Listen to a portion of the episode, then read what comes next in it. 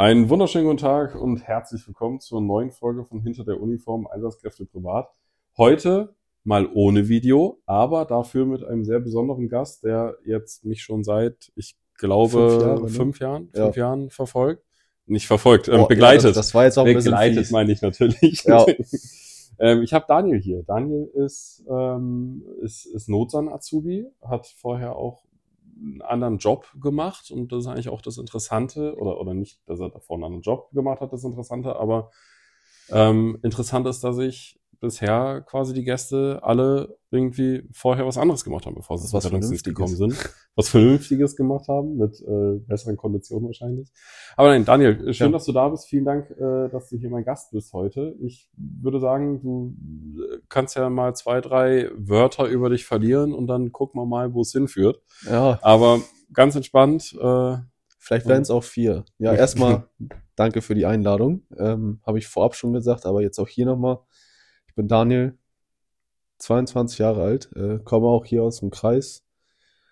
Ja, bin ehrenamtlich in der Feuerwehr aktiv, jetzt seit knapp eineinhalb Jahren in der Notsanausbildung.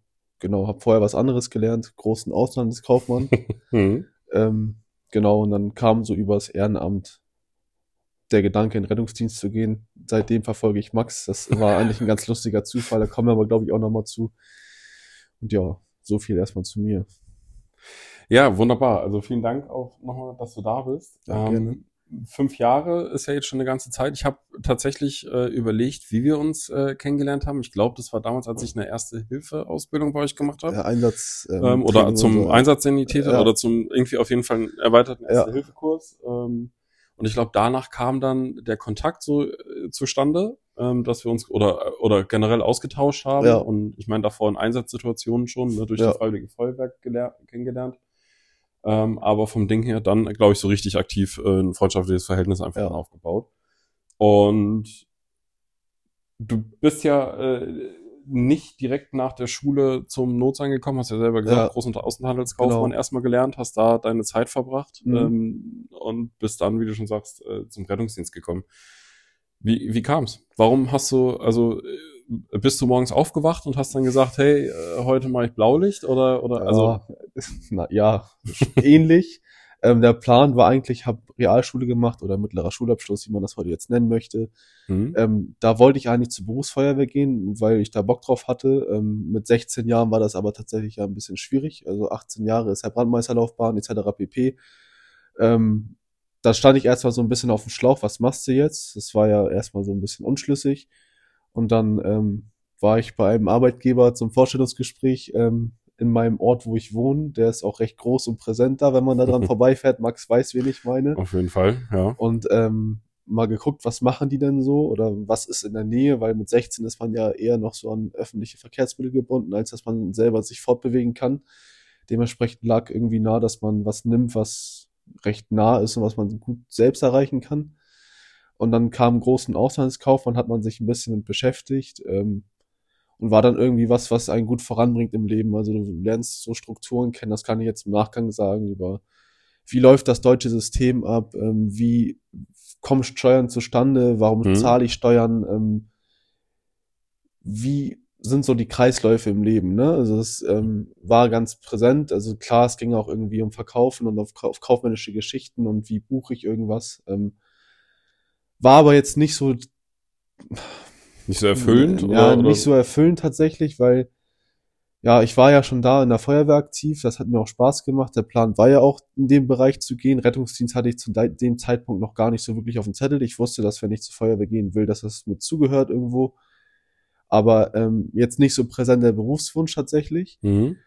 Ähm, das kam dann über die Zeit, also gerade so aus dem Feuerwehraspekt gesehen, fand ich Feuerwehr auch so Feuer auszumachen interessant.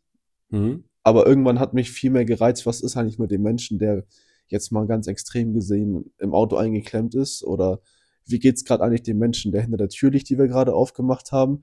Also mich hat's irgendwo immer getriggert, den nächsten Schritt zu gehen, wo ich als Feuerwehrmensch eigentlich raus Mhm. war. Und ähm, dann kam das ja so über unseren Kontakt. Erst, das war, ich, ich überlege gerade, ich wollte ein Praktikum bei euch machen, damals an der Rettungswache. Ich weiß nicht, ob ich jetzt hier die, ne, welche, Kannst du ruhig sagen, das ist Ja, gar kein Problem. als du noch Wachleiter in Sternwade warst, ne, und da wollte ich ein Praktikum machen, da hatten wir ganz formalen Kontakt, das weiß ich auch nicht, ich habe ich hab tatsächlich sogar vorab nachgeguckt. Wir hatten ganz formalen Kontakt, so mit sehr geehrter Herr Hesse und sehr geehrter Herr Keller und so.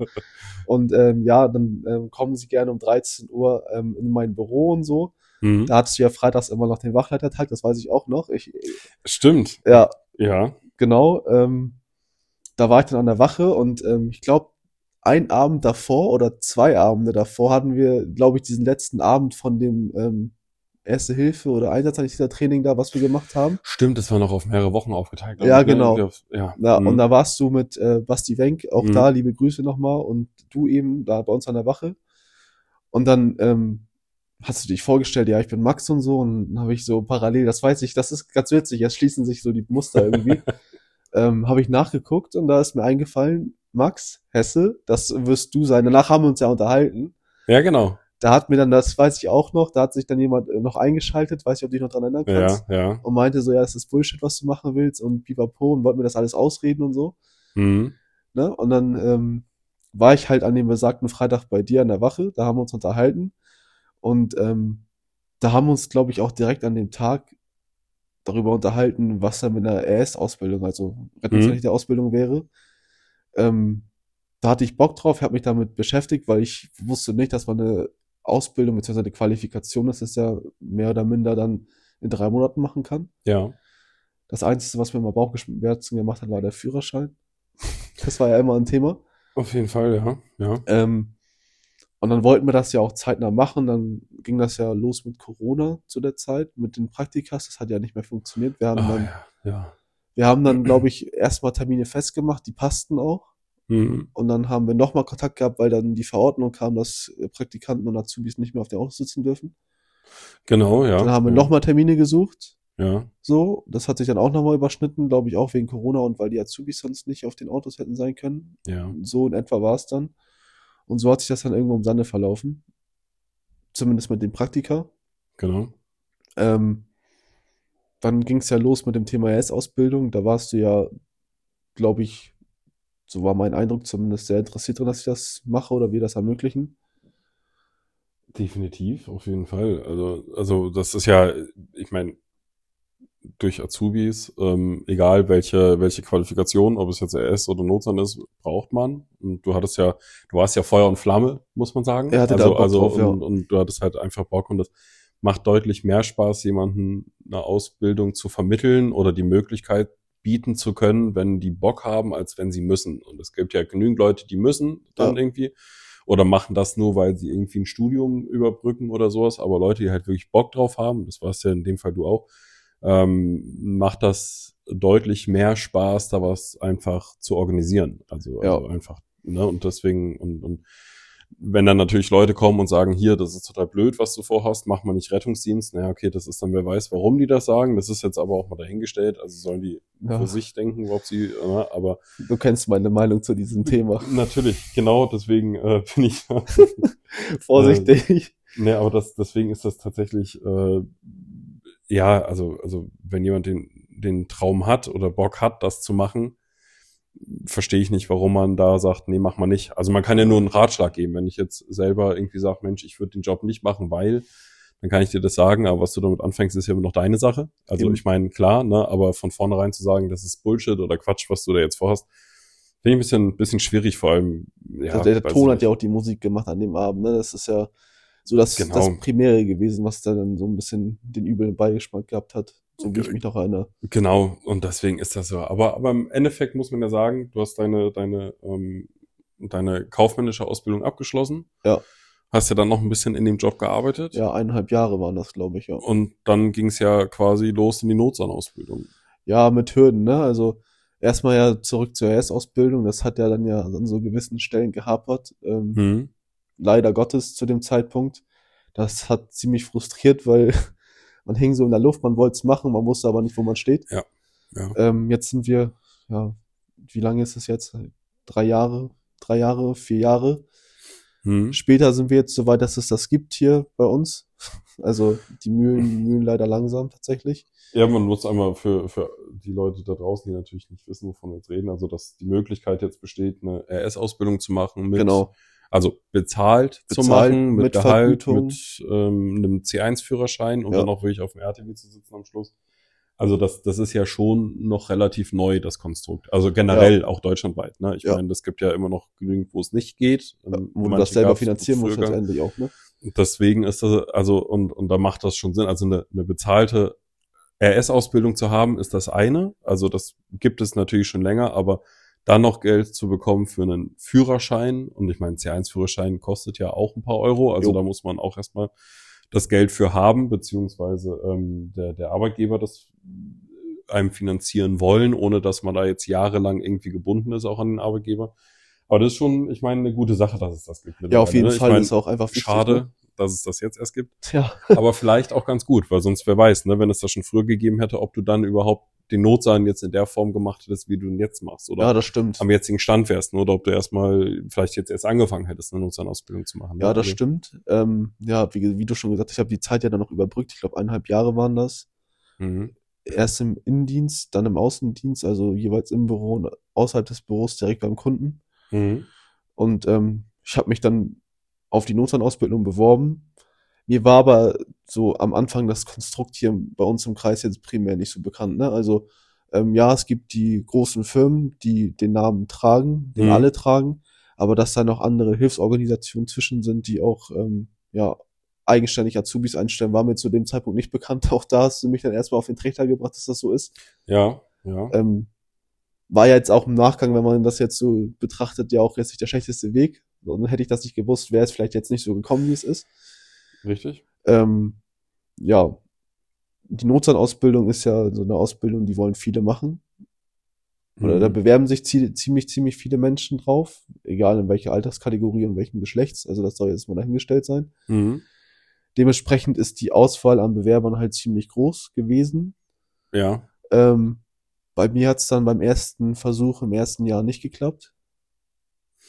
Dann im zweiten Anlauf ähm, tatsächlich, wo ich dann ein Assessment Center gemacht habe an meiner jetzigen Wache, wo wir dann ähm, ja verschiedene praktische Sachen waren schriftlich auch, ähm, durchlaufen haben, wo es Gespräche gab, wo du was vorstellen musstest, etc. pp Mhm.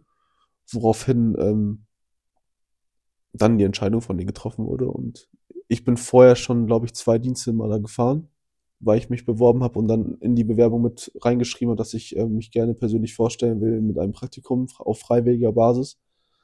Da bin ich dann auch ganz witzig ähm, mit Jan gefahren, der Mhm. auch schon mal bei dir war und ähm, auch mit meinem aktuellen Praxisanleiter bin ich auch gefahren das war halt ganz nett, weil so ein Assessment Center ist halt nicht wie im normalen Berufsleben, wo du dich dann hinsetzt und mit einem Face-to-Face oder mit zwei Leuten Face-to-Face sprichst und dir gar nicht bewusst ist, wie viele Leute sich vielleicht beworben haben, sondern du siehst halt äh, die Konkurrenz in Anführungsstrichen direkt vor Augen. Ja. Und ähm, da gehen einem halt ziemlich viele Sachen durch den Kopf und dass du dann die Leute dann schon mal gesehen hast, mit denen du dann da sprichst, mit denen du da was ähm, besprichst, was vorträgst, etc., ist schon ganz nett gewesen. Naja, das war ja bei dem Assessment Center ist ja, also, also am Anfang war es ja irgendwie, dass der Schulabschluss viel äh, gemacht hat. Ja. Also ein Abi ist dann irgendwie besser gewesen als eine mittlere Reife oder qualifizierter Hauptschulabschluss so oder wie auch immer. Jobs aber leider. Ähm, bis man dann aber gecheckt hat, dass der oder dass die Wahrscheinlichkeit höher ist, dass ein Notsan-Azubi, der mit einem Abi kommt, der dann später Medizin studieren möchte, ähm, ist, oder die Wahrscheinlichkeit ist einfach höher, dass der dann irgendwann geht. Ja, auf So. jeden Fall. Weil halt eben dieses Studium drin ist, oder ich meine, das haben wir auch bei uns an der Wache dann mitgekriegt, dass die dann abgebrochen haben, weil sie einen Studienplatz bekommen haben. Das war zwar schön für die Leute, das freut mich auch immer noch, Ja. dass jeder, der studieren kann oder studieren möchte und das dann auch hinbekommt in dem Studienweg, den er haben möchte, dann, dann freut mich das natürlich für jeden. Das Ding ist halt, natürlich ist aber ein verschenkter Au- Ausbildungsplatz, Ja. weil die Ausbildung kostet halt um die 100.000 Euro und 100.000 Euro muss man als Unternehmen auch erstmal berappen. Und das ja, also, ne, bei euch sind es ja auch, glaube ich, zwei Azubis, die genommen werden pro Jahr, oder? Oder war, Ja, du ja, bist also- mit noch jemandem? Ich mit noch jemandem, das Layer über mir hat nur einen tatsächlich. Genau, ne, aber, Und- aber es ist, ja- also es sind halt trotzdem, also wenn du in einer, einer dreijährigen Ausbildungsperiode bist du halt mal schnell bei einer halben Million Euro, Ja. die so ein Unternehmen ausgeben muss, bevor erstmal überhaupt also bevor du wirklich Personal äh, also gebaut bekommst. Ne? Ja. Und deswegen äh, ist dann ja irgendwann später dieses Assessment Center so richtig gekommen mit mal zu gucken, wie können die eigentlich, also wie, wie kannst du eigentlich mit jemandem zusammenarbeiten, den du vorher noch nie gekannt hast, Hm. mit dem irgendeine Aufgabe lösen. Also ich meine, ich kenne dieses Lockpicking, wo man ein Schloss aufmachen musste oder irgendwie alle standen auf einer Decke und die musste gewendet werden, ohne dass jemand von der Decke runterfällt. Ich meine, das Ja. war recht lustige Sachen, die da eigentlich gemacht wurden bei dem Assessment Center. Muss halt aber auch sagen, also natürlich auch die Gespräche waren natürlich sehr sinnvoll. Aber weil es sicher draußen, ne, ich meine, du kannst zwar heute wissen, mit wem du morgen fährst, aber am Schluss ist derjenige krank oder diejenige und dann sitzt jemand anders, mit dem du noch nie zusammen warst, muss ja auch funktionieren. Ist ja mittlerweile gang und gäbe auch hier, ne? Also, Klar, ich meine, ne, viele Leute krank oder Personalengpass, ist klar, dass du dann nicht mehr unbedingt den Dienstplan hast, den du vielleicht vor einem Monat freigegeben bekommen hast oder Ja. zwei oder so, dass du dann doch mit jemand anders drauf sitzt, aber es ist halt eine ne gute Sache, dieses Assessment Center, um dann mal zu schauen, okay, der hat zwar vielleicht nicht das Abi, aber der ist halt sozial kompetenter oder der ist, ähm, weiß ich nicht, der ist halt menschlich einfach ganz anders drauf oder besser drauf oder wie auch immer dann am Schluss der, oder was der Grund ist, warum man angenommen wurde in der Ja. Ausbildung. Ne?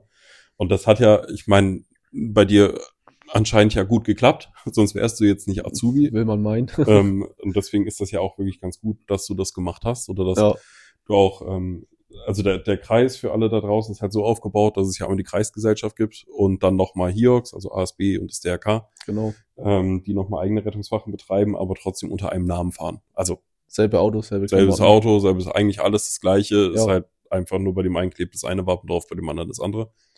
Und äh, dann gibt's auch die gewissen Rivalitäten bei diesen Wachen oder bei den Vereinen, aber ist ja, gibt's ja überall. Ja, Ähm, wie gut oder schlecht das ist, muss natürlich jeder für sich selber äh, entscheiden, ob er also am Ende macht halt irgendwie jeder denselben Job und wir haben alle dasselbe Ziel. Und wenn man sich da jetzt gegenseitig, Ja. ich sag mal, ganz lapidar ins Bein pissen will, dann soll man das bitte tun. Ist halt irgendwie so eine traurige Vergesellschaftung von sowas, ne? Also ja, klar, es gibt Menschen, die pöbeln dann gegen die Hiox primär, auch gegen das Arbeiten von denen, obwohl wir eigentlich nach denselben Algorithmen und selben Vorgaben arbeiten. zumal Es- es der gleiche ärztliche Leiter ist und eigentlich alles gleich ist. So, also, es ist also, halt oft Nasenfaktor und äh, wir sind die Besseren und die Tolleren. Finde ich persönlich schade, aber das muss halt jeder einzelne Charakter, die das so sieht, irgendwie für sich selbst wissen. Und Ja, weiß ich äh, auch nicht, ob das, also, also was der, der Hintergrund ist. Aber gut, diese Rivalitäten gab es schon immer, wird es immer geben. Das ist in Hamburg das Gleiche, das wird in, oder ist in Berlin das Gleiche, dass die einen sagen, die sind besser als die anderen und so weiter, ne? Aber ist ja, aber gut, wir schweifen so ein bisschen ab. Ähm, okay, dann hast du quasi bis jetzt anderthalb Jahre in der Ausbildung. genau. Ähm, fährst als Zweiter, ne, weil du hast Ja. ja deine, deine Zwischenprüfung, glaube ich, ist es dann, oder. Kompetenzüberprüfung, okay, sorry. Inhaltlich dasselbe, heißt nur anders. dass du dann quasi als Zweiter auch fahren darfst, was ja erstmal eine gute Sache ist, dass Ja. man sich darauf verlassen kann, der andere kann das. Ähm, Ja. Hast du auch beim ersten Mal wahrscheinlich geschafft. Also ich glaube, das ist jetzt, ja, so korrekt. ähm, äh, glaube ich auch, äh, nicht anders hätte ich das von dir gedacht, sagen wir es mal so. Das ehrt mich jetzt. Ähm, ja, kriegt gleich ein Abzeichen, noch ein Sternchen Oh. oder so. Und Marienkäfer. Ja. ähm, und deswegen ist das ja eigentlich ganz gut. Wenn du jetzt so überlegst, Ausbildung ist ja immer doch, also, also ich finde Ausbildung, ich, ich würde mir jetzt keine Ausbildung mehr zutrauen. Einfach vom Lernen her, Mhm. also, oder, oder weil man, ne, das hatte ich auch mit, mit Jan in der, in der Folge, ähm, dass man das Lernen ja erstmal lernen muss wieder, ne, wenn man ja schon irgendwie Ja. draußen Berufsleben, dann natürlich noch die Finanzierung, Ja. ähm, dass das dann auch wieder eine neue Hürde ist, wo man Ja. einfach so ein bisschen mit klarkommen muss, ähm, oder was man Erstmal wuppen muss, ne? Erstmal, genau, ne? Ich meine, du bekommst zwar ähm, Ausbildungsgehalt und das ist jetzt, glaube ich, im Durchschnitt auch nicht so schlecht, aber es ist natürlich ein Unterschied, ob ich 1000 Euro im Monat verdiene oder 3000 Euro im Monat verdiene, weil ich davor Macht schon was aus, ja. einen guten Job hatte oder so, ne? Und, und Genau. oder gewisse Boni oder sowas bekommen habe. Deswegen ist das schon schwierig, glaube ich, ne? Ja. Und jetzt du in der Ausbildung bist, ähm, Schule macht Spaß? Schon, ja. Also man muss halt sagen, das ist für mich persönlich ganz nett. Ich habe schon mal eine Ausbildung gemacht, heißt, ähm, ich kenne Erwachsenenbildung. Das ist ja, glaube ich, auch so ein ganz prägnanter Punkt für Ja. viele Menschen. Ähm, gibt ja durchaus auch Leute, die nichts vorher gelernt haben und direkt aus der Schule kommen, nach dem ähm, Abitur oder wie auch immer. Mhm. Und die halt dieses wirklich schulisch-schulische hatten, so, ne? Also du hast da Dauerbeschallung so, du kannst da machen und tun. Ähm, da fragen die Leute, ob du deine Hausaufgaben gemacht hast, ne? So ganz Ja. blöd gesagt. Ob du alles verstanden hast. Und du warst halt eigentlich immer safe und hast du dein Safe Place gehabt und konntest dich immer darauf verlassen, dass die Lehrer dich am Ende gefragt haben, ob alles passt. Und das ist halt was anderes. Also da bin ich halt, wie gesagt, glücklich drüber, dass ich das schon mal gemacht habe, weil Erwachsenenbildung ist halt das komplette Gegenteil. Mhm. Ähm, du musst halt anfangen, für dich zu verstehen, was ist gerade wirklich, wirklich relevant und wo muss ich ganz besonders aufpassen und wo passe ich auf, ähm, was ist nice to know. Und ähm, das Lernen, Lernen ist mir auch schwer gefallen. Ich bin zwar nicht lange aus der Schule raus gewesen, beziehungsweise aus der Ausbildung raus zu dem Zeitpunkt, das waren ja nur zwei Jahre, aber du hast ja trotzdem irgendwo eine gewisse Routine in deinem Job gehabt, so, ne? Und dich dann ähm, hinzusetzen in einen komplett anderen Bereich, ja. war schon so gerade am Anfang fordernd, weil es halt auch viel war. Ähm, die berühmt-berüchtigten ersten sechs Wochen der Notsan-Ausbildung, ähm, glaube ich, kennt jeder Notsan-Azubi, ist in die Hölle. Da ist halt Bulimie-Lernen angesagt, da kriegst du halt einiges an den Kopf geklatscht und ähm, musst das erstmal für dich verarbeiten und mhm. auch umsetzen können, weil von Anatomie des Schädels bis zum Becken, dann zur Lunge und dann bis zum Magen-Darm-Trakt ist halt alles dabei gewesen dann ähm, ja, muss man sagen, bin ich auch froh, dass ich mich vorab ein bisschen damit belesen habe. Und ja, das weißt du ja auch noch, ne? So ABCDE-Schema und so haben wir uns darüber unterhalten und Sampler, OPQRST, wie alles alles heißt. Ja. Dass ich das schon mal gehört habe und das grob zu verordnen wusste.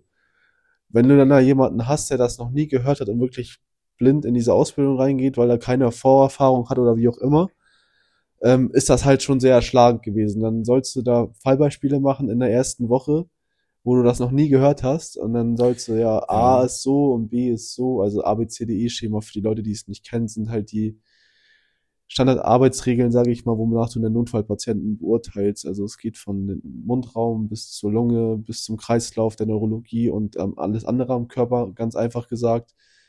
Und wenn du das noch nie gehört hast, ist das halt sehr erschlagend. Und ähm, ja, die ersten sechs Wochen waren hart, aber weil ich darauf Bock hatte, war es halt am Ende nicht so schlimm. Ne? Also Klar, ich mhm. habe vieles nachgelesen so. Ich musste für mich auch erstmal so eine Taktik finden. Das habe ich am zweiten Tag gemacht. Da habe ich mir erstmal Videos darüber angeguckt, was ich für ein Lerntyp bin.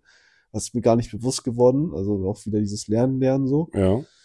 Ähm, und dann habe ich für mich einen Weg gefunden. Es gibt da ja verschiedene Typen, visuell, audiovisuell und ähm, übers Buchlesen ganz stumpf gesagt, dass sie sich das gut merken können über die Texte.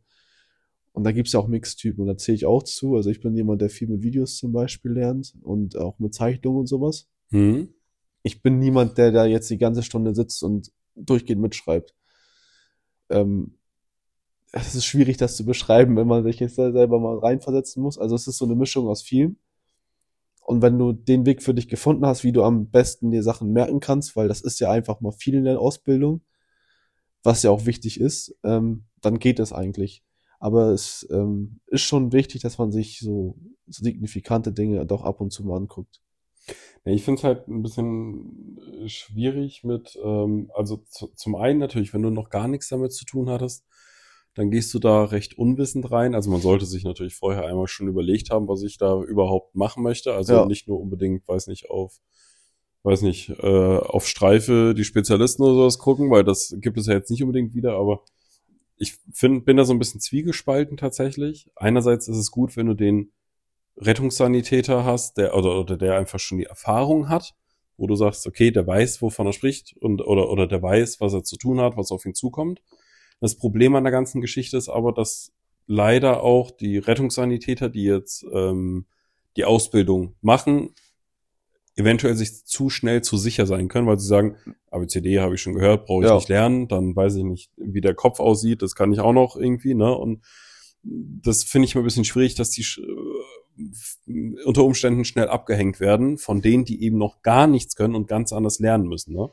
Und wenn du natürlich so ein audiovisueller Typ bist und mit Videos, ich, ich persönlich musste mir auch ganz vieles angucken. Also ich bin auch jemand, der, wenn ich es sehe oder selber mache vor allem, dann merke ich mir ja. das deutlich schneller als ein Buch durchzulesen. Also weil ich einfach, ich lese das Buch und bin nach, weiß nicht, drei Seiten, weiß ich nicht mehr, was auf der ersten stand. Ne? Ja. Wenn ich aber selber, weiß ich nicht, ganz da wieder den Blutdruck gemessen habe und wirklich dieses Fühlen und Hören und so, dann wusste ich viel eher, was macht das eigentlich oder was ist der Hintergrund oder warum messe ich einen Blutdruck überhaupt, als dass ich mir da durchlese einen Absatz, warum wird der Blutdruck so oder so gemessen. Ja, auf also, jeden also, Fall.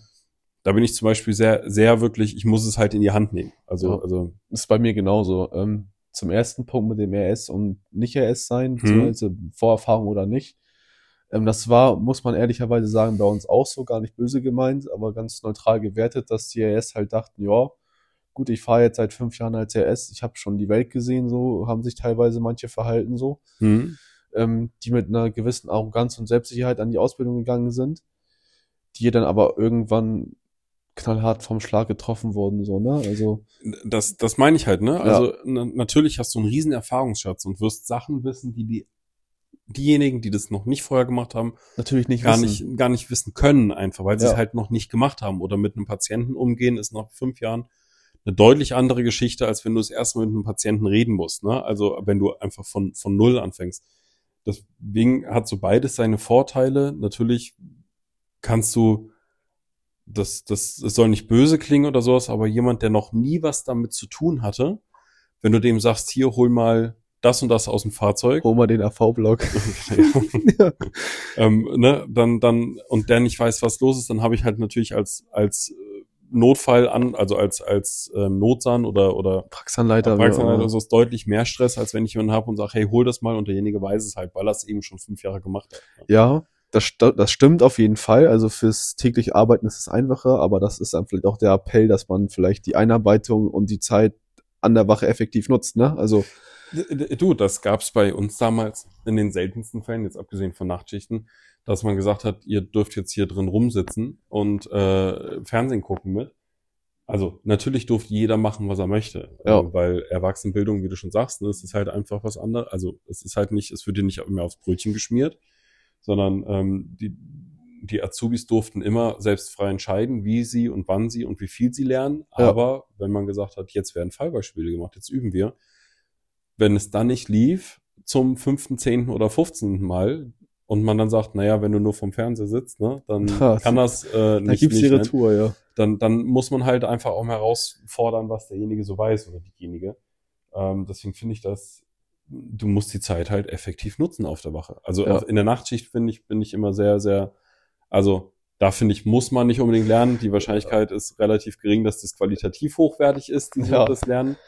Das war also eher so ein Gewissenslernen dann, ja. Genau, das ist so ein, naja, ich gucke halt mal ins Buch rein und dann weiß ich, äh, Ja. also habe ich wenigstens was gemacht.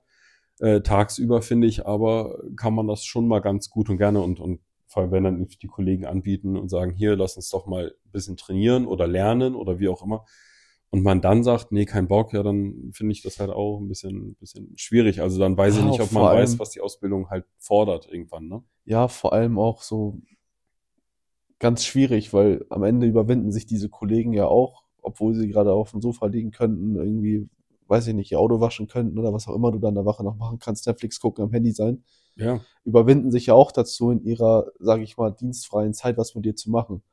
Wenn man die Möglichkeit bekommt Ja. und das nicht wertschätzt, dann kann man sich zu, sage ich mal, 80 Prozent ziemlich sicher sein, dass das nicht nochmal passiert. So, ne? Und das ist halt ein Eigentor, was man sich damit schießt, wenn man das nicht nutzt, weil am Ende muss man halt, auch das ist so ein Punkt, den man mit der Zeit merkt, musst du halt aus verschiedenen Arbeitsweisen, klar, die müssen korrekt sein, schulisch korrekt sein, aber aus Erfahrung schätzen und Fachwissen von verschiedenen Kollegen am Ende so seinen gesunden Mittelweg und seinen Trend finden, so, ne? Also, du kannst ja nicht eins zu eins jemanden kopieren, man muss halt in dieser Zeit, in diesen drei Jahren, die ja erstmal nur der Anfang sind, den Weg finden, wie du vernünftig arbeiten kannst. So. Und das ist halt so, glaube ich, auch eine Kunst an der ganzen Geschichte. Du musst halt deine Formulierung finden.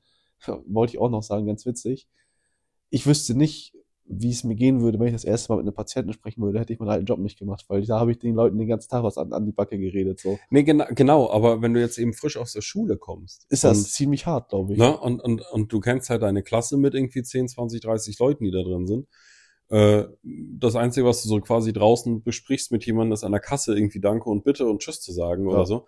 Aber mit jemandem, der quasi, also im schlimmsten Fall, äh, eine Stunde mit dir zusammen im Auto sitzt irgendwie oder zwei Stunden oder sowas und du ja irgendwie nicht nur still da doof rumsitzen kannst, sondern du ja aktiv jemanden in einer Notsituation noch ansprechen musst. Also du ja quasi zeigen musst, du bist derjenige, der gerade da ist und weiß, was er tut.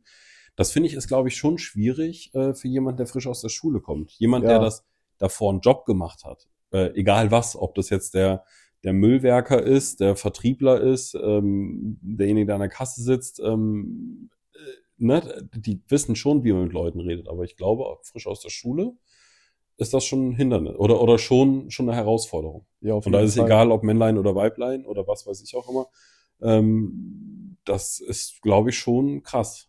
Ja, Also, ich glaube, das ist sehr, sehr viel am Anfang auch. Ne? Das kostet sehr viel Überwindung, wenn du das erste Mal in eine fremde Wohnung reingehst. ja, du bist halt in der privatesten Privatsphäre Du bist einfach überhaupt. in der intimsten Zone des Menschen so, ne? Und da räumt keiner, das hattest du ja auch schon mal erwähnt, also da räumt ja keiner vorher irgendwie auf oder Ja, ähm, macht sich noch die Haare. Gut, gibt's auch, dass das Leute noch machen, bevor wir da sind. Die sind Okay, das ganz ist dann aber- aber das ist halt nicht der Regelfall. Ähm, da sitzen die Leute teilweise in ihrem zerflottersten Nachtoutfit, ähm, Haare stehen in jede Himmelsrichtung ab, ja, Zähne geputzt sind auch nicht und du stehst ja da mit drei Mann oder Frauen oder gemischt, wie auch immer. Und ähm, erzählst ihnen erstmal, wer du bist, was du machst und äh, warum man da ist. Und das kostet schon Überwindung so, ne? Weil die Leute ja auch, weil sie anrufen, eine gewisse Erwartungshaltung an dich haben. So. Und ähm, du musst ja. Ja. auch eine gewisse, ja nicht Dominanz, aber du musst schon eine gewisse Ausstrahlung haben, dass die Leute dir das auch abnehmen, dass du denen jetzt hilf helfen willst. Wenn du da halt stehst und durchweg verunsichert bist, nur auf den Boden guckst und nicht mal vernünftig Hallo sagen kannst, ohne dass du jetzt da wirklich einen Panikanfall bekommst, ganz hart gesagt, ist es schon schwierig. ja, es- das, und das ist halt das, das Lernen, was dazugehört. Ne? Also du lernst ja nicht nur die Medizin oder die Kommunikation in der Notsanausbildung oder du lernst halt noch viel, viel mehr. Also, also ich bin der festen Überzeugung, dass wenn du in deinen ersten Tagen als Azubi in eine Wohnung reinkommst, dann, dann bist du fixiert auf den Patienten. Ja, wo ist durch- der? Nur, Na genau, wo ist der und da muss ich jetzt halt hin. So, Ja. und nach drei Jahren, vier Jahren oder wie vielen Jahren auch immer du dann in dem Job bist, dann, dann bekommst du diesen Scan, diesen Rundumblick, so dieses, was könnte potenziell irgendwie blöd werden jetzt für mich hier in der Wohnung. Wie komme ich hier gleich raus, wenn ich raus muss? Genau, Das so ne? die Habe ich irgendwie so eine sich- Ecke, ja. wo ich nachher brauche ich vielleicht jetzt schon einsatztaktisch irgendwie die Unterstützung von der Feuerwehr, dass wir da durchs Fenster rauskommen. Also du merkst ja schon noch eine Entwicklung. Also Ja. ich merk's ja aber bei jedem, auch Azubi, den ich bis jetzt irgendwie äh, hatte oder den wir an der Wache hatten, dass, dass du von demjenigen, der erstmal also ein sehr krasses Organ hatte um, und gesagt hat, wie krass derjenige ist oder diejenige ist, die man dann erstmal runterholen muss und sagen muss, okay, back mal kleinere Brötchen, ne, mach mal ganz entspannt, wir lernen das jetzt erst. Genauso aber wie auch, auch das, das kleine Püppchen, äh, auch da wieder vollkommen egal, ob Männlein oder Weiblein, ähm, die dann, die dann wirklich sehr schüchtern waren und dann auf einmal nach drei Jahren, wo du denkst, so krass, was, was, was haben wir da angerichtet, bitte schön aus dieser Person? Warum, also, ne, das ist dann schon krass. Und, und deswegen äh, ist, ist die Ausbildung, finde ich, halt ja einfach ein, ein so auf so vielen Ebenen lernen einfach, ne? Ja, Auch. das hatte Flo auch schon gesagt, das ist halt eine Persönlichkeitsschmiede irgendwo. Das ist ja auch, glaube ich, bekannt für jeden, der in diesem Job arbeitet irgendwo. Ähm, du triffst auf so viele verschiedene Charaktere, Denkweisen und auch Kulturen, Ja, was man so vielleicht auch gar nicht vermutet. Also gerade so Paradebeispiel, du stehst irgendwo vor so einem Wohnblock, du denkst so, oh, ganz normal, schöne Wohnung, sieht gut aus von außen, dann gehst da rein und da trifft dich der Schlag so. Und das kommt ja, ja. halt oft vor. Irgendwann lernt man damit umzugehen, aber am Anfang ist es schon krass, ne? Also man vermutet sowas teilweise überhaupt nicht. Und ich glaube, mit diesen Erfahrungen und auch gerade den Kollegen, die einen da ja auch oft formen und prägen, entwickelt sich halt diese Persönlichkeit, wo du auch mal eine Ansage machen kannst, sagen kannst, jetzt mach mal ruhig oder jetzt gebe ich mal den Ton, an, jetzt machen wir mal so, beruhigen Genau. Sie sich mal, wir kriegen das schon hin. Und das ist ähm, am Anfang häufig auch ziemlich schwierig, glaube ich.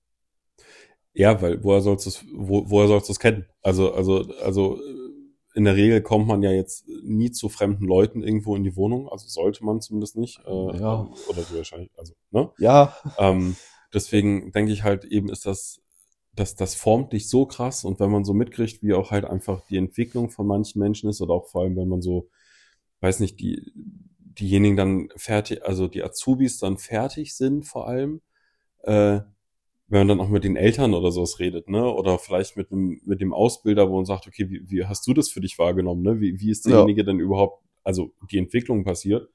Und dann ist schon, dass man häufig hört dieses Jahr, das ist schon krass nach oben gegangen. Ne? Also es gibt ja immer noch auch Azubis, wo du sagst, okay, nach drei Jahren solltest du jetzt mal langsam bitte wirklich aus dem Arsch kommen. wäre schon Ähm, nett, ja. Langsam wird es Zeit, aber ja, das ist tatsächlich schon echt eine, eine, eine krasse Sache, finde ich, die Ausbildung. Ähm, wenn du jetzt, bereust du deine Entscheidung, die Ausbildung zu machen? Also Nein. es hört sich jetzt natürlich nicht so an, aber wenn das, die Frage hatte ich, äh, ich glaube, Flo und Jan beiden gestellt. Ähm, wenn jetzt jemand zu dir kommt, würdest du sagen, die Ausbildung würdest du empfehlen? Egal jetzt von welcher Rettungsdienstschule, welche Rettungsdienst, Ja. aber rein jetzt die inhaltliche Ausbildung? Auf jeden Fall. Ähm, ich würde aber immer dazu erwähnen, dass die Leute sich vorab wirklich mit diesem Berufsbild befassen sollten, weil ich finde persönlich, dass viele Menschen von diesem Job einfach ein falsches Bild haben. Hm? Gerade so mit gewissen Fernsehserien, ähm, die ja so ja im Umlauf sind, ähm, bekommen die Leute ein falsches Bild. Also der Job ist ja nicht immer, dass du fünf Reanimationen, vier Schlaganfälle und äh, die dicken Verkehrsunfälle jeden Tag fährst. Hm? Es gehört ja ganz, ganz viel mehr dazu. Wenn man sich dem bewusst ist und ähm, das auch weiß, dann ist es auf jeden Fall ein sehr, sehr erfüllender Job. Ähm, aber andersrum kann es auch, wenn du die falsche Erwartungshaltung hast und auch falsch über diesen Job denkst und ähm, einfach auch die falsche Erwartung an das tägliche Leben hast, was dich in diesem Job begleitet, Hm? kann es auch sehr, sehr schnell frustrierend werden. Also ich glaube, es geht vielmehr darum, dass man sich am Ende vernünftig damit befasst, als ähm, wenn man diese schnelle Entscheidung für sich trifft. Wenn, was würdest du sagen, sollte, also sollte man sich dann einfach einen Praktikumsplatz suchen und einfach mal drei, vier, fünf, sechs, sieben Tage mit reinschnuppern? Also wirklich um mal zu sehen, dass es nicht nur der krasse Verkehrsunfall ist, sondern halt auch mal, wo kaputt ins Krankenhaus fahren mit äh, einer Einweisung von vor vier Wochen, Ja. ne, weil sie jetzt erst Zeit hatte und davor noch in Urlaub fahren musste. Ähm, aber was, was würdest du denken, was, wenn, wenn ich jetzt vor der Entscheidung stehe, ich bin gerade frisch 18 Jahre alt, äh, möchte jetzt quasi, ne, ich habe mir vorgestellt, ich werde Blaulicht, äh, im Blaulichtmilieu tätig.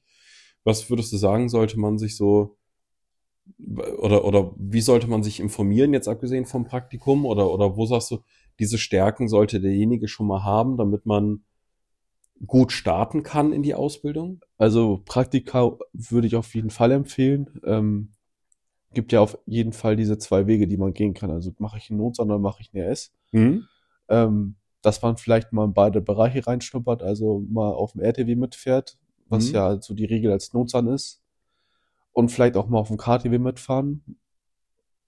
Kann man ja gucken, worauf man mehr Lust hat. Vielleicht ist einem das Blaulichtfahren dann am Ende doch zu viel und zu stressig. Ja, klar, Man braucht am Ende beide Positionen, muss man ja ganz ehrlich sagen. klar. Und ähm, anhand dieses Praktikas würde ich dann die Entscheidung treffen und ähm, Charaktereigenschaften ist halt erstmal Empathie. Ich glaube, das ist so das Relevanteste mit in unserem Job. Also Mhm. Fachlichkeit ähm, kann man sich immer aneignen. Das passiert auch im Laufe der Ausbildung und wenn man sich selber befasst und Bock darauf hat. Aber vielmehr ist halt dieses ähm, Soziale, ne? Also als Persönlichkeit. Empathie auf jeden Fall, weil du täglich mit Menschen irgendwie umgeben bist, denen es nicht gut geht und die du ja auch irgendwann im Verlauf des Einsatzes führen musst. Also manche Menschen sind in einer Ausnahmesituation, können für sich Entscheidungen vielleicht auch gar nicht mehr so richtig treffen. Ja. Und damit musst du halt arbeiten, du musst die Menschen führen, du musst denen halt auch das Gefühl geben, du bist da und das wird jetzt irgendwie funktionieren und das wird schon alles gut werden. Ganz salopp gesagt. Aber auch das Sprechen mit den Angehörigen, also Empathie, ähm, das allgemeine soziale Helfen, dass ich Menschen was Gutes tun möchte, sollte auf jeden Fall da sein. Mhm. Ähm, eine kommu kommunikative Ader, auch mit den Kollegen. Ja, auf jeden Fall. Also mit den Patienten habe ich, glaube ich, auch gerade deutlich gemacht, aber auch vor allem mit den Kollegen, weil es gibt nichts Schlimmeres, als wenn du da im Einsatz stehst und ähm, man zusammen da steht und der eine das andere denkt und der andere das denkt und man sich da irgendwie im Kreis dreht und gar nicht auf einen Nenner kommt. Ja, vor allem eine offene Kommunikation. Also auch Ja. sagen, ich finde deine Entscheidung gerade blöd. Oder ich ähm, finde eine Entscheidung gut, machen wir. Auch das ist wichtig, Ja. weil ähm, das wegzuschweigen, denkt sich der andere wahrscheinlich, ja, dann meine er dasselbe wie ich, aber auch das einfach zu sagen, ja, machen wir, ist gut, dann passt das schon. Aber auch wieder CRM, ne, das ist Crew Resource Management, das ist ja, hat auch Flo schon mal gesagt, ein sehr, sehr prägnantes und wichtiges Thema im Rettungsdienst Mhm. da kommen ja so viele Punkte zusammen, ne? Also auch jemand zu sein, der auch sich mal unterordnen kann, ne? Also klar, man entscheidet vieles im Team, aber nicht der geilste Mensch alleine gewinnt den Kampf beim Patienten, wenn es ihm mal richtig schlecht geht. Also am Ende ist es immer eine Teamarbeit und das ist halt unfassbar wichtig, also Teamfähigkeit auch. Ich finde Teamfähigkeit auf jeden Fall, definitiv, einfach nur, weil, weil ja ähm, du in, in gewissen Situationen, du, also dein Fachwissen ist natürlich immer ne, es sollte natürlich immer gut sein, ganz klar. Ähm, aber du kannst natürlich nicht alles wissen. Also der eine hat äh, viel mehr, vielleicht ist er im chirurgischen Bereich oder traumatologischen Bereich deutlich besser. Der nächste sagt, oh, Knochen kann ich gar nicht, aber dafür kann ich dir das Herz und alles, äh, alles was dazugehört, richtig, richtig gut erklären oder kann es auswerten, EKGs und so weiter. Ja, Ähm, deswegen muss man halt auch miteinander sprechen, dass man quasi einfach wirklich sagt, okay, deswegen muss man halt miteinander kommunizieren oder auch teamfähig sein und wie schon gesagt, ne, dass man sagt, hey, ich finde deinen Weg, den du gerade gehst, relativ kacke. Äh, Sollte man vielleicht nicht unbedingt direkt so vom, vom Patienten sagen, aber zumindest auch so sagen können, hey, lass uns doch mal vielleicht den, bevor ich jetzt irgendwie Medikamente drauf baller, lass uns doch vielleicht erstmal die Basics machen. Oder lass uns doch erstmal gucken, wenn ich den Kopf hochlager, dass dann vielleicht alles schon besser ist oder die Füße hochlagern, als dass ich da jetzt irgendwas rein ähm, an Medikament rein. ja, auf jeden Fall. Deswegen ist das, finde ich, schon eine, eine wichtige Sache, Teamfähigkeit. Okay, also Teamfähigkeit ähm, sollte man auf jeden Fall haben, finde ich, ist super. Ähm, sportliche Aktivität. Auch, also Also es gibt hier den, ne, wer rettet, der fettet. Ich meine, das liegt daran, dass man einfach zu unchristlichen Zeiten ganz viel Ähm, und ganz schnell ist. Gan- genau, ganz viel, ganz schnell ist und dann am besten auch noch an, an Orten. Wo, Also- wo die goldene Möwe noch schwebt. Richtig, genau. Also es ist, äh, ich, ich kann auch immer noch im, im Kreisgebiet, glaube ich, ganz gut oder weiß ich, wo ich essen gehen muss, äh, wo es gut ist, wo man es schnell bekommt und wo es vielleicht nicht unbedingt zu viel kostet. Ja. Ähm, aber natürlich eine gewisse Fitness sollte man haben. Auf jeden Fall. wenn man halt irgendwann dicker wird äh, im Rettungsdienst, das lässt sich nun mal leider nicht, ähm, ja, also das, das wird die- leider so kommen. Ja, die Waage ähm, sagt mir das auch tatsächlich seit, seither. Es ist mehr geworden. Ähm, mir ist auch noch ein prägnanter Punkt eingefallen. Man sollte sich halt auf jeden Fall auch bewusst sein, dass man mit Dingen konfrontiert wird, die nicht schön sind. Definitiv, ja. Und ähm, man sollte das nicht verdrängen und sich sagen, oh, das passiert eh nicht so oft oder sowas. Oder ich hab da Glück oder wie auch immer. Kann ja verschiedene Denkweisen da bei Menschen bestehen. Hm. Ähm, man sollte dem im Augen, ins Auge blicken, wo man sagt, kann ich mit toten Menschen umgehen? Kann ich damit umgehen, wenn Menschen wirklich schwerst verletzt sind? Und kann ich auch mit diesem emotionalen Stress umgehen? Also du musst auch ähm, einfach mal em- emotional ziemlich, ziemlich gut gerüstet sein. Es gibt immer Triggerpunkte und Ausnahmepunkte, die einen vielleicht auch ähm, berühren. Das ist normal, das ist auch menschlich. Definitiv, ja. Ähm, aber da gehört am Ende auch viel Stärke und Mut dazu zu sagen, ich brauche jetzt Hilfe. Dafür gibt es die Angebote, die mittlerweile bestehen. Ja, Aber so für den Bewerber ist schon wichtig, dass man sich dem bewusst ist, was man da vielleicht erleben und sehen kann. Ich, ich denke, natürlich kannst du nicht trainieren, äh, Tote zu sehen. Das ist, glaube ich, ne, ganz, oder, oder, Mal, ne, ja. aber, aber äh, sich bewusst sein, dass halt das nicht nur ähm, Action ist wie im Fernsehen oder so, sondern dass es halt einfach doch mal echt blöd sein sein kann. Ne? Ja, Ähm, aber wie du schon sagst, dass man auch genauso sagen kann, und das ist vollkommen egal, ob männlich, weiblich, alt, jung, groß, klein oder wie auch immer, dass man dann sagen kann, ey, Diggi, ich kann nicht mehr. Ich, ich habe zu viel gesehen, ähm, ich muss, muss drüber reden. Und da ist es, Ja. ist, äh, mir ist kein Kollege äh, bekannt, der, der dann Nee sagen würde. Also der dann sagen würde, habe ich überhaupt kein Interesse daran, mit dir darüber zu reden, wenn du gerade ein Problem hast, ähm, weil du einen schlimmen Einsatz hattest. Also, ich weiß nicht, ich hatte es vielleicht schon mal irgendwie gesagt in der Folge, aber ähm, also ich habe die, die krassesten Leute schon heulen sehen, weil sie manche Sachen einfach nicht, nicht äh, fertig gekriegt haben, weil sie Ja. einfach gesagt haben, da ist gerade irgendwas für, vielleicht für mich Banales passiert, was den anderen aber total getriggert hat, während ich zum Beispiel vielleicht ein Problem habe mit Sachen, wo andere sagen, hey, okay, das ist doch gar nicht so schlimm. Ähm, deswegen ist das schon, wie soll ich sagen, also man, man muss halt sich auch die Hilfe nehmen, die man angeboten bekommt. Und man muss auch so ehrlich zu sich sein und sagen, irgendwann ist halt nun mal der Kessel voll. Also irgendwann, also, also auch wenn ich immer das Glück hatte, ich bin aus der Wache raus und habe dann alles vergessen, aber irgendwann ist halt der Kessel voll. Ja, und dann ist meistens zu spät, ne? Also da ist nur noch ziemlich schwierig, in den Job gesund zurückzukommen, ne? Also, Ja. Also es gibt zu viele, die wegen Depressionen irgendwie dann gegangen sind, ne? Also oder oder weil sie einen Burnout hatten oder weil irgendwas anderes passiert ist, was sie nicht verkraftet haben. Ne? ja, ich glaube, das ist gerade bei den jungen Kollegen nochmal viel präsenter, dieses Thema. Sprechen und sich Hilfe holen. Definitiv. gibt ja auch alte Kollegen, egal ob es Feuerwehr, Rettungsdienst, Polizei ist, die sagen, hm, haben wir früher auch gesehen, ist nicht schlimm. Na, So? Natürlich gibt es sicherlich immer die, diese Idioten, die dann sowas, ne? Aber also ich bezeichne es bewusst als Idioten, weil wenn ein, ein junger Azubi kommt und sagt, hier, ich brauche jetzt Hilfe, ähm, wenn, wenn man dann wirklich sagen würde, nee, interessiert mich nicht, früher war es genauso schlimm, dann sorry. Aber Dann hast du, aber dann- dann hast du auch nichts an dem Job zu suchen, in meinen Augen. De definitiv, definitiv. Also ich finde dann auch, dass, dass du dann irgendwo fehl am Platz bist, weil du da dann, also wenn du nicht mal eine gewisse Empathie deinem Kollegen gegenüber hast, Wie willst das dann deinen Mitmenschen, die du noch weniger kennst, die, die, gegenüberbringen? genau, die du Ja. gar nicht kennst oder am Schluss eigentlich, also deswegen, das geht halt nicht. Und, und deswegen finde ich, ist äh, die, diese Empathie halt auch echt wichtig und äh, solltest du natürlich einfach haben. Also, also deswegen. Ist auf jeden Fall ziemlich, ziemlich wichtig. Wenn du, äh, hat, hat dich die, die, deine Feuerwehrlaufbahn eigentlich dabei beeinflusst oder beeinflusst sie dich noch so im, im Denken als, als Azubi auf der Straße jetzt oder nicht als Azubi, sondern einfach als Einsatzkraft draußen? Ähm, ja, auf jeden Fall. Ähm, man denkt halt über vieles anders oder blickt Mhm. schon anders rauf. Also so ganz lapidar, wenn du irgendwo hinfährst und ähm, denkst, oh, ich stehe jetzt hier vor einem Hochhaus, guckst du zum Beispiel, ja, wie komme ich denn hier am besten raus und sowas, ne? Weil Ja. So Tragehilfen und Türöffnungen und so hat man ja schon ein paar Mal gemacht. Ja. Und dann denkst du da schon anders drüber. Ähm, ich denke nicht anders, aber es ist manchmal ganz nett, dass man beide Seiten kennt. Also das äh, finde ich fehlt, fehlt manchmal auch den Kollegen so. Hm. Ähm, ich kenne beide Seiten. Also ich weiß, was bei der Feuerwehr passiert, wenn die kommen und wie die arbeiten. Ich weiß aber auch, was der Rettungsdienst macht, wenn ich als Feuerwehrmensch da bin. So heißt, ich Mhm. kann irgendwie beide Seiten immer ergänzen.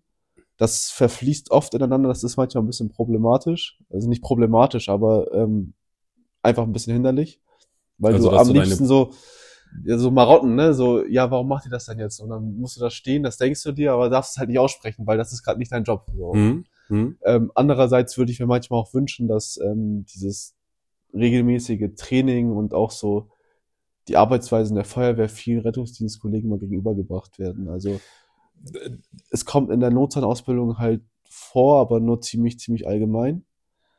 Ähm, Ja. Und viele Kollegen haben oft, wenn sie das nicht ehrenamtlich machen oder nebenberuflich nur bei uns fahren und das hauptberuflich machen, halt oft nicht den Background zu sagen, warum machen die was jetzt. Also klar, man muss nicht in die Tiefe gehen, aber so ein gewisses Grundverständnis, jetzt wenn wir den Verkehrsunfall nehmen, bei der technischen Hilfeleistung, warum machen die jetzt diese großen Seitenöffnungen? Wie platziere ich als Rettungsdienst mein, Optimal, äh, mein, mein, mein Material optimal, damit die vernünftig ihre Schere und Spreizer und alles, was die da brauchen, auf ihre Bereitstellungspläne ablegen können? Und wie behindern wir uns nicht gegenseitig? Das, das hatten wir damals ähm, in der Wache auch so überlegt, weil der, der Feuerwehrler, der freiwillige Feuerwehrler kann jederzeit ja auf dem RTW mitfahren, Ja, ähm, um sich anzugucken. Du hast ja aber nie die Möglichkeit als Rettungsdienstler, der nichts mit der Feuerwehr zu tun hat, also nicht in seiner Freizeit äh, im Ehrenamt tätig ist, ähm, hast du ja nicht die Möglichkeit zuzugucken. Also außer bei Übungen vielleicht, aber lass das mal, ne? Wie viele Übungen hast du so? Drei, vier im Jahr vielleicht gemeinsam. Wenn überhaupt. wenn ne? das überhaupt zeitlich mit den Dienstplänen etc. passt, das ist ja auch so das nächste Thema, ne? Genau, natürlich. Ne? Du musst natürlich so ein bisschen, ähm, bisschen dann, dann schauen und äh, dass, dass das irgendwie und, und dann klappt's nicht, dann kannst du das Wissen ja gar nicht aufbauen. Ne? Nee, eben. Also muss man da halt entsprechende Fortbildungsangebote bieten. Na, Äh, natürlich, Vielleicht ne? auch im, langfristig im Rahmen der Jahresfortbildung, die ja in jedem Rettungsdienstbereich irgendwie stattfinden müssen. Ja, geprägt hat mich das eigentlich viel mehr damit, dass ich einige Sachen schon mal erlebt habe, wovor man, wenn man es noch nie gemacht hat, vielleicht in Anführungsstrichen Angst hat. Also Mhm. einen toten Menschen zu sehen, mal einen Verkehrsunfall zu sehen. Das sind ja auch viele Eindrücke einfach, ne? Also, wenn ich jetzt mal einen wirklich schlimmen Verkehrsunfall nehme, dann ähm, siehst du da diese Autos, die da stehen, die komplett zerfetzt sind, im Zweifel. Mhm. Hast aber auch Gerüche von den Betriebsstoffen, die da auslaufen. Mhm. Der, der Kraftstoff, ähm, das Kühlmittel, das Scheibenwischwasser. Das hat einen sehr, sehr prägnanten Geruch, wenn Ja. du da stehst. Und das sind so viele Punkte, über die ich ziemlich dankbar bin, dass ich sie schon mal erlebt habe, auch wenn sie oft einen traurigen Ausgang hatten für die Menschen, die das betrifft. Aber für mich als Erfahrungsschatz und jetzt in meinem Berufsbild hat mir das ziemlich vorangeholfen. Ja, es schützt dich ja auch ein Stück weit. Ne? Also Ja, wenn du eben. riechen kannst, dass es jetzt Benzin ist und halt nicht Scheibenwischwasser zum Beispiel, dann, dann hilft das ja schon mal deutlich weiter, dass du eben ähm, unter Umständen natürlich eine Gefahr ganz anders einschätzt. und ne? die gar nicht wahrnimmst. Oder auch so, ja, zum Beispiel, das klingt jetzt auch wieder lapidar, aber die Türöffnung, wo jemand tot ist, hinterlich, der schon seit ein paar Ja. Tagen liegt. Das ist ein prägnanter Geruch. Jeder, der das schon mal gerochen hat, wird es niemals vergessen. Ja. Ähm, aber auch das ist schon mal passiert, heißt, das ist vielleicht nicht mehr so schlimm, auch wenn es vielleicht ein bisschen unangenehm ist. als dass man es noch nie, nie gemacht hat. Also es ist schon anders. Ja, am Schluss musst du ja einfach auch für dich so sehen, dass du ähm, die Person ja im besten Fall nicht kennst. Ähm, Ja, und und das- dass dann halt einfach Person X ist Ja, oder eine Einsatznummer ist, wo du eben nicht diesen, diesen Kontakt aufbaust dahin, ne? oder, oder nicht diesen Kontakt hast, wie wenn es jetzt natürlich eine Familie ist oder, oder ähm, deswegen ist es ja auch ein Stück weit gut, dass man das vielleicht nicht unbedingt immer hat, beziehungsweise auch, dass man ähm, schon gewappnet ist davor, weil es halt irgendwie schon mal schon mal Ja. gerochen hat, ne? Oder oder einfach gesehen hat. Feuerwehr mache ich immer noch gerne, aber es ist halt weniger geworden, einfach nur durch die Wochenstundenzahl, die man so auf dem RTW fährt. Ähm, Tag-Nacht-Wechsel ist ja auch immer so ein Thema, das ist irgendwann auch anstrengend, wenn man gerade die dritte, vierte Nacht fährt. Ähm, da fährst du vielleicht nicht mehr jeden Einsatz mit, der dann so nachts um drei aufschlägt tatsächlich. Mhm. Ähm, aber es hat nichts daran geändert, dass ich das gerne mache. Also ohne das Ganze wäre ich wahrscheinlich auch nicht zu dem Job gekommen, muss man ja auch mal ganz einfach sagen. Ohne das Ganze hätten wir uns nicht kennengelernt. Mhm. Und ohne das Ganze hätte ich nicht diese Erfahrungen gemacht, die ich vielleicht schon in meinem Leben in der Hinsicht gemacht habe. Ich mache es gerne, aber es ist halt ähm, in Doppelfunktion ziemlich, ziemlich anstrengend irgendwann.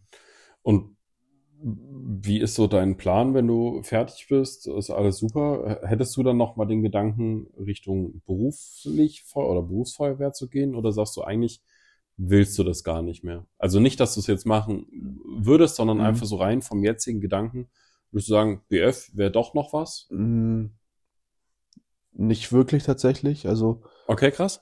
Okay. ähm, ich mache das gerne, aber ich muss es nicht 24 Stunden lang machen tatsächlich. Also da reizt mich die Medizin mehr. Also, dass es weiter dein Hobby bleibt, dass es Genau. auch schön ist, das Hobby Ja. dann zu haben und sicherlich nach der Ausbildung ein bisschen mehr Zeit dafür zu haben, Genau. aber ähm, dass es trotzdem das Hobby bleibt. Ja, genau, weil am Ende ähm, mag ich es zum Beispiel gerne, gerade als Notfall mein eigener Chef zu sein im Mhm. Team, ähm, zu entscheiden, was ich jetzt mache und halt diese massive Variable an Einsätzen zu haben. Ne? Also was, was hast du denn bei der Feuerwehr? Brennt oder klemmt, Mhm. Tür oder Wasser? So, Mhm. immer in verschiedenen Varianten, ist klar, aber ähm, das ist in der Medizin ja nochmal was ganz anderes. Also es können sich ja Krankheitsbilder koppeln, der Patient kann kritisch sein, kann nicht Ja, kritisch sein. Ja. Das ist schon ziemlich, ziemlich interessant. Was ich mir halt wünschen würde, langfristig wäre halt, dass die Arbeitszeit bzw. die Wochenstundenzahl reduziert wird. Okay, da ist ja aktuell geht's ja langsam dahin, ne? Dass es, Genau. dass es Weil die, besser wird. weil die 48 Stunden jetzt bei uns in dem Fall sind ja schon ziemlich anstrengend. wenn Mhm. man das wirklich so durchzieht. Ähm, ansonsten kann ich Stand heute und Stand jetzt sagen, sofern die Wochenstundenzahl reduziert wird und ähm, wir jetzt, keine Ahnung, eine 39 bis 42 Stunden Woche bekommen, ist ja variable, ähm, ist es schon der geilste Job der Welt mit, ne? Mhm. So. Äh, Warum würdest du es als geilsten Job der Welt äh, sehen? Also weil du, weil du einfach dein eigener Chef bist oder weil du einfach, ich meine, es ist schon schön, im Schichtdienst auch zu arbeiten, weil du mal unter der Woche frei hast, wo halt andere Ja. nicht frei haben, das ist Ja. natürlich auch schön. Aber warum würdest du das als der geilste Job der Welt? Äh, Ähm, äh, man muss, finde ich, für den Rettungsdienst gemacht sein, für diesen Job. Also es gibt Charaktere, die passen da gut rein. hm? es gibt Menschen, die passen da vielleicht weniger gut rein, sage ich mal. Ähm, was diesen Job so geil macht, ist eigentlich das Miteinander, gerade so an der Wache das Miteinander. Der Teamzusammenhalt ist mega. Ähm, du erlebst viel, viel mit den Kollegen, unterhältst dich über Gott und die Welt und ähm, entwickelst ja auch mit vielen Menschen einfach ein freundschaftliches Verhältnis, was auch Ja. in die private, ähm, private Zone dann auch geht oder die private Zeit mit eingeht. Dann aber auch, das, das klingt so ein bisschen komisch, aber dieses Freiheitsgefühl. Klar, du bist irgendwie daran gebunden, dass du zwölf Stunden an der Wache bist, egal ob Tag oder Nacht, Hm. ähm, aber nicht den ganzen Tag im Büro sitzt, also oder in der Klinik arbeitest. Also das muss man auch mögen. Also du bist halt an diesen Platz gebunden. Du sitzt da jetzt zwölf, ja nicht zwölf Stunden im Büro, aber du sitzt da acht Stunden oder bist in der Klinik jetzt acht Stunden in der Anästhesie zum Beispiel. Hm. Du kannst zwischendurch was einkaufen fahren, was kochen. Du hast ja auch ein Teamgefüge, was sich dadurch stärkt. Du bist aber auch die ganze Zeit unterwegs, siehst verschiedene Orte, siehst das Tageslicht und die frische Luft. So. Das sind so viele Zusammenkünfte, die das Ganze schon sehr, sehr interessant machen. Und ich zum Beispiel mag den Schichtdienst lieber als das normale Arbeiten von Okay, 9 krass. to 5. Ja. Ähm, ich arbeite auch lieber nachts als tags, da gucken mich die Leute auch immer ganz, ganz verwirrt an, warum ich das denn so mag. Ich kann es nicht beschreiben, es ist einfach wie es ist. Also ich stehe nicht gerne morgens auf, das fällt mir schwer, egal wie viel ich schlafe. Hm.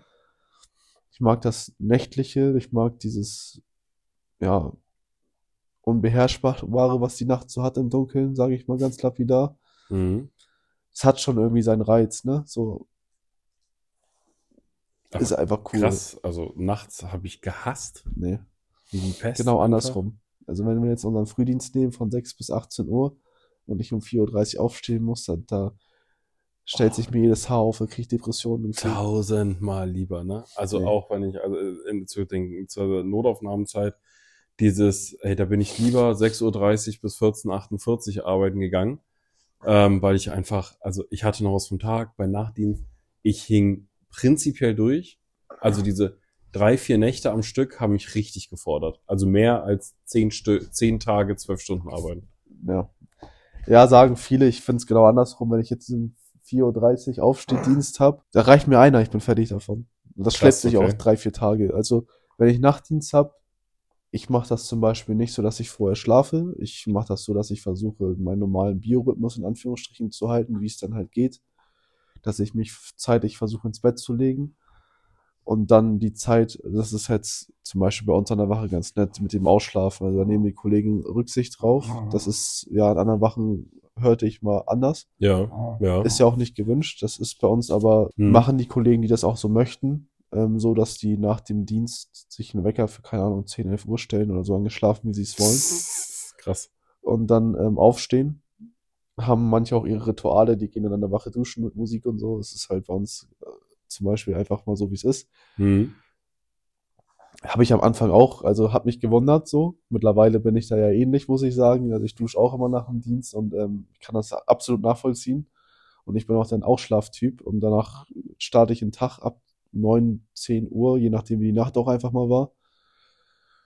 Und dann bin ich durch damit, ne? Also Kann ich nicht. nicht? Unfassbar. Nee, also ich war Nächte, ich habe nicht geschlafen, also mal so ein bisschen ne, vor mich hingedöst irgendwie bei laufendem Fernsehen und sowas, aber ich habe, ich Ja, konnte nicht zur Ruhe kommen. Deine Wache gibt das aber auch nicht so wirklich her, dass man da, Ja, oder die ehemalige Wache, dass man da vernünftig schlafen kann, ne? Muss man ja auch dazu sagen. Also Aber- ich, ich glaube, wenn du die Möglichkeit bekommst, dann ist es nochmal anders. Ja, schon, ne? Aber, aber das ist tatsächlich, ich weiß nicht, ich, ich, wie gesagt, es war, also, es ging nicht. Ich bin um 7 Uhr rausgegangen aus diesem, aus dem Laden. Und warst froh, dass äh, Ende ist, ne? war froh, dass zu Ende ist. Lag hier um 8 Uhr im Bett irgendwie. Um 12 Uhr war ich schon wieder wach Und warst Knülle, ne? und war durch. Und das war halt wirklich für, also wirklich, das ging gar nicht. Ja, das geht mir genau andersrum. Also wenn ich so einen Frühdienst hab, ist ab 13 Uhr Kanone gefühlt, ne? Also da bin ich so fertig davon.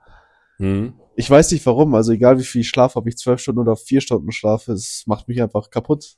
Und das ist halt keine Ahnung, einfach eine Nachteule. Geht Der Kollege, wenn der Kollege das hört, der weiß Bescheid mit Nacheule. Das ist einfach so. Also, also da bin ich wirklich super, super schlecht im Nachtdienst. Tagdienst, ey, ich kann um 3 Uhr aufstehen, das ist mir egal, ne? Ich bin den ganzen Tag fit, abends lege ich mich hin, schlaf wieder, alles gut. Ne? ja. eine Nachtschicht, also und so ab der dritten war es dann, dass ich wie eine Maschine nur noch war. Also ich war dann auch irgendwann nicht mehr so umgänglich, weil ich Ja. einfach, also quengelig war, um es mal so Du bist zu sagen. kleine Diva geworden. Ich bin eine Diva geworden, wirklich. Ja. Ne? Und dann hast du irgendwie noch Kollegen, wenn um 6 Uhr das erste Autodienst gegangen ist, dass die um 5.30 Uhr da waren und dann halt auch den Spind geknallt und dann noch laut und sowas, wo du sagst, naja, es muss halt nicht sein, ne?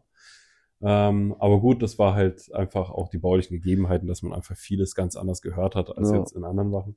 Wie viel. Snickers hast du in deiner Zeit an der Wache gegessen Ja, dann? das ist nicht nur Snickers, ey. Das ist da.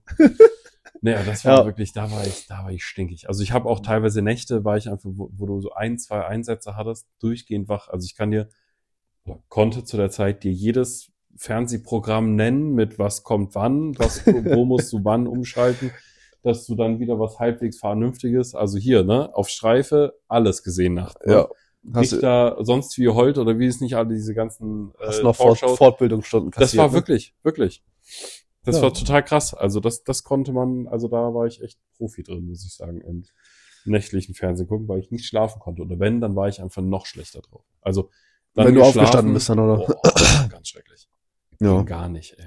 Gibt's auch einige. Also es gibt auch bei uns Kollegen, ich glaube, das ist überall so, die Nachtdienste einfach wie die Pest hassen. Ja. Gibt auch Kollegen bei uns, die hassen ähnlich wie ich diese Tagdienste. Also hätte es nicht, nicht mehr Geld gegeben oder, oder hätte man die Wahl gehabt, hätte ich dann scheiß auf, auf Gibt ja Nacht. mittlerweile auch die Möglichkeit, dass du als älterer Kollege, glaube ich, ab einer gewissen Alterszahl dann auch nur noch Tagdienste fahren darfst. Ja, gut, bis dann brauche ich aber noch drei Jahre oder vier oder zehn oder sowas, ne? Also sowas will ich so. jetzt hier. Ja, das, das ist jetzt Also wenn, auch wenn ich ne? nicht mehr fahre, aber dann. Nee, aber das ist tatsächlich, ja, es ist richtig, ne? Also, aber, aber krass, ähm, weil. Ich, du wirkst ziemlich überrascht, das habe ich, das, darüber haben wir uns noch nie unterhalten, glaube ich. ne? Nee, nee, also ich, ja, weil ich, weil ich persönlich da von mir aus gehe und denke mir so, alte Nächte fucken mich halt richtig ab. Ja. Also es nervt mich richtig, eine Nachtschicht zu haben. Ja, da das- gibt's auch Kollegen, da willst du auch, wenn du die Treppe runterläufst, an unserer Wache auch nicht mit drüber reden, dass da jetzt ein Einzige da ist. Also, Ja, ja, das ist halt ähm, mit ziemlich, ziemlich viel Hass teilweise geladen. ja, also auch, ich weiß nicht, wie viele Schachteln ich da in der Nacht durchgeraucht habe, weil ich einfach, also um mich, um mich mental runterzufahren, weil ich, weil da bist du Schön gesagt. vom Fernseher in die Küche, hast noch, weiß ich nicht, irgendwie was gegessen schnell oder dir zu essen gemacht, hast dich draußen hingestellt, eine geraucht, bist wieder zurückgegangen, bist wieder hin.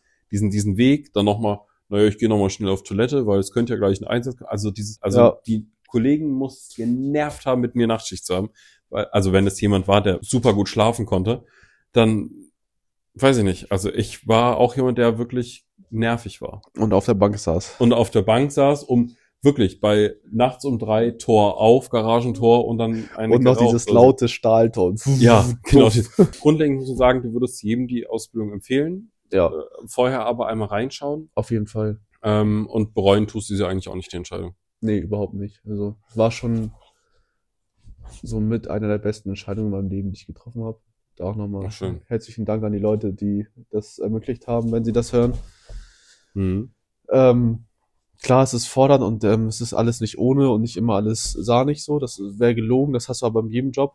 Aber ähm, so verhältnismäßig gesehen mit meinem alten Job, ich kann Toiletten verkaufen, habe aber keinen Benefit davon. Und ähm, wenn ich in einem Dienst schaffe, jemandem zu helfen, auch wenn das vielleicht für uns lapidar ist, ähm, ist schon was Schönes, ne? Also klar sind da auch viele Appalien dabei, so wo du denkst, hm, brauche ich da jetzt einen Rettungsdienst? Da kann man halt nur an die Menschheit appellieren, dass sie sich da ein bisschen besser mit befassen, was mache ich, was tue ich. Mhm. Aber so im Gänze macht das schon Spaß. Ah, cool. Freut mich auf jeden Fall zu hören, dass du ähm, noch so viel ähm, Interesse hast, dass du eben nicht äh, jetzt sagst nach anderthalb Jahren Ausbildung, ich möchte den ganzen, ganzen Mist hinschmeißen, sondern es dass ja jetzt schon, gibt ja auch Leute, die suchen sich jetzt schon was anderes, ne? Ja, ja, aber da- deswegen freut es mich zu hören, dass Ja. du eben noch äh, so motiviert bist und auch hoffentlich noch lange bleibst und dass du wirklich ähm, ja noch lange da auch deinen Weg gehst und, und vor allem auch viel, viel noch, also noch deine Ziele erreichst, die du dann eben hast. Ne? Ja, will man hoffen. Doch. Erstmal, das Examen ist ja dann das nächste. Mhm. Das ist ja dann Mai 25, glaube ich. Also ist jetzt nicht mehr so lange irgendwie. Die Zeit geht schneller rum, als man denkt. Ja, die ersten eineinhalb Jahre sind ja schon wie im, im Flug irgendwie vergangen. Ja. Und dann mal gucken. Also bestehen wäre schon schön. Ist auch Naja. das Ziel. Das denke ich auch. Ähm, und dann mal gucken. Also auf jeden Fall dann als Notzahnfuß fassen. Ich glaube, das ist dann so die nächste Herausforderung, die einen da so Mhm. trifft. Weil jetzt hast du halt immer das Glück, generell ja bei uns an der Wache, jetzt in dem Fall, dass wir oft in Notzahn-Notzahn-Kombination fahren, Mhm. dass du immer jemanden hast, der irgendwie weiß, was er tut, Mhm. dieselbe Qualifikation trägt und dein Denk, äh, deine Gedanken, deine Denkweise versteht. Mhm. dieses schulische Denken mit, ähm, du hast einen ES, der seinen ersten Tag hat, keine Ahnung hat und nicht weiß, was er tut, die Algorithmen nicht kennt, kommt ja irgendwann mit der Zeit auch immer häufiger mit dem Personalmangel, muss man sagen. Ja. Und das sind dann so die Punkte, die interessant werden und wovon man Respekt hat, weil am Ende musst du deinen Stil finden und du musst Entscheidungen treffen, hast keinen Notsand mehr, der da sagt, okay, machen wir Ja. oder machen wir nicht. Und das wird dann so der nächste Step, der spannend wird. Genau. Und dann schön weiter lernen. Praxisanleiter, Fachleiter, Rettungsdienstleiter. Und dann Gott. sind wir wieder im Büro gelandet. Ja, weiß ich noch nicht. Ähm, aber ja, Stillstand möchte ich nicht. In welche Richtung sich das entwickelt, keine Ahnung. Habe ich jetzt noch nicht so vor Augen, weil Mhm. das Ziel ist gerade erstmal ein anderes. Mhm. Aber wer weiß, welche Ebenen sich da noch öffnen mit äh, der Vorausbildung im kaufmännischen Bereich vielleicht auch. Oder in der Verwaltung des Rettungsdienstes, wo auch immer. Mhm. Wird man sehen. Auf jeden Fall erstmal den Job machen, solange es geht. Leitstelle vielleicht, keine Ahnung. Wäre dann so das nächste, was ich mir dann mal angucken will in der nächsten Zeit für ein paar Tage. Mhm. Weil auch da finde ich, sollte man sich mal informieren, wie die arbeiten und was die tun, Ja. um auch mal deren Denkweisen zu verstehen. Der berühmt-berüchtigte Gesamtüberblick. Auf jeden Fall. Auf Ja. jeden Fall. Daniel, es war schön ein Einblick in deinen beruflichen Werdegang, in den vor dem Rettungsdienst und in Ja. dem, wo wird's noch hinführen und vor allem wie deine Ausbildung. Ich finde das recht spannend, dass man dann nochmal gesehen hat, was macht man eigentlich oder, oder was sind die, die Punkte in der Ausbildung, die einfach wichtig sind, beziehungsweise was muss man eigentlich haben, um diese Ausbildung oder an Grundvoraussetzungen, um die Ausbildung zu machen. Finde ich total, total wichtig. Äh, oder auch gut, dass wir die mal besprochen haben. Vielen Dank, dass du mein Gast bist. Ja, Ähm, danke für oder die Einladung warst. Ja, Gerne wieder. Ähm, und ja, liebe Leute da draußen, ich hoffe, es hat euch gefallen. Wenn ihr Fragen habt an Daniel, gerne schreiben unter das YouTube-Video oder Spotify oder Apple Podcasts und was und nicht hoffen, alles dass gibt. Max das weiterleitet. Und dann wei leite ich das weiter. Ich, ich bin stets bemüht und werde natürlich dann weiterleiten, wenn es Fragen gibt. Auch wenn ihr vor allem Fragen zur Ausbildung habt, dann gerne immer raushauen. Ich glaube, da kann Daniel ganz gut antworten. Ähm, ja, Daumen nach oben, abonnieren und fünf Sterne und was es nicht alles gibt. Alles ne? für- Bewertet das alles für alles Max. mal, macht das mal für alles. Und sagt sie ihm weiter, wenn ihr Bock drauf habt. Äh, dann, Daniel, vielen, vielen Dank für den netten, äh, für die nette Folge. Gerne. Und äh, bis bald. Also gut, wir sehen uns ja jetzt noch natürlich, weil wir jetzt nicht einfach abrupt ich dich rausschmeiße, das ist wohl ganz klar. Echt? Weiß ich nicht. Ähm, nee, bis, bis hoffentlich mal noch mal eine weitere Folge, wenn du Bock hast. Und äh, Können wir gerne mal machen. cool. Dann holst du uns mal ab, wie es weitergegangen ist mit der Ausbildung. Kriegen wir hin. Super, dann äh, viel Spaß noch äh, und Danke. äh, ich drücke dir die Daumen für deine Prüfung. Wird schon. Ich werde berichten. Auf jeden Fall. Super, danke. Ciao. Ciao.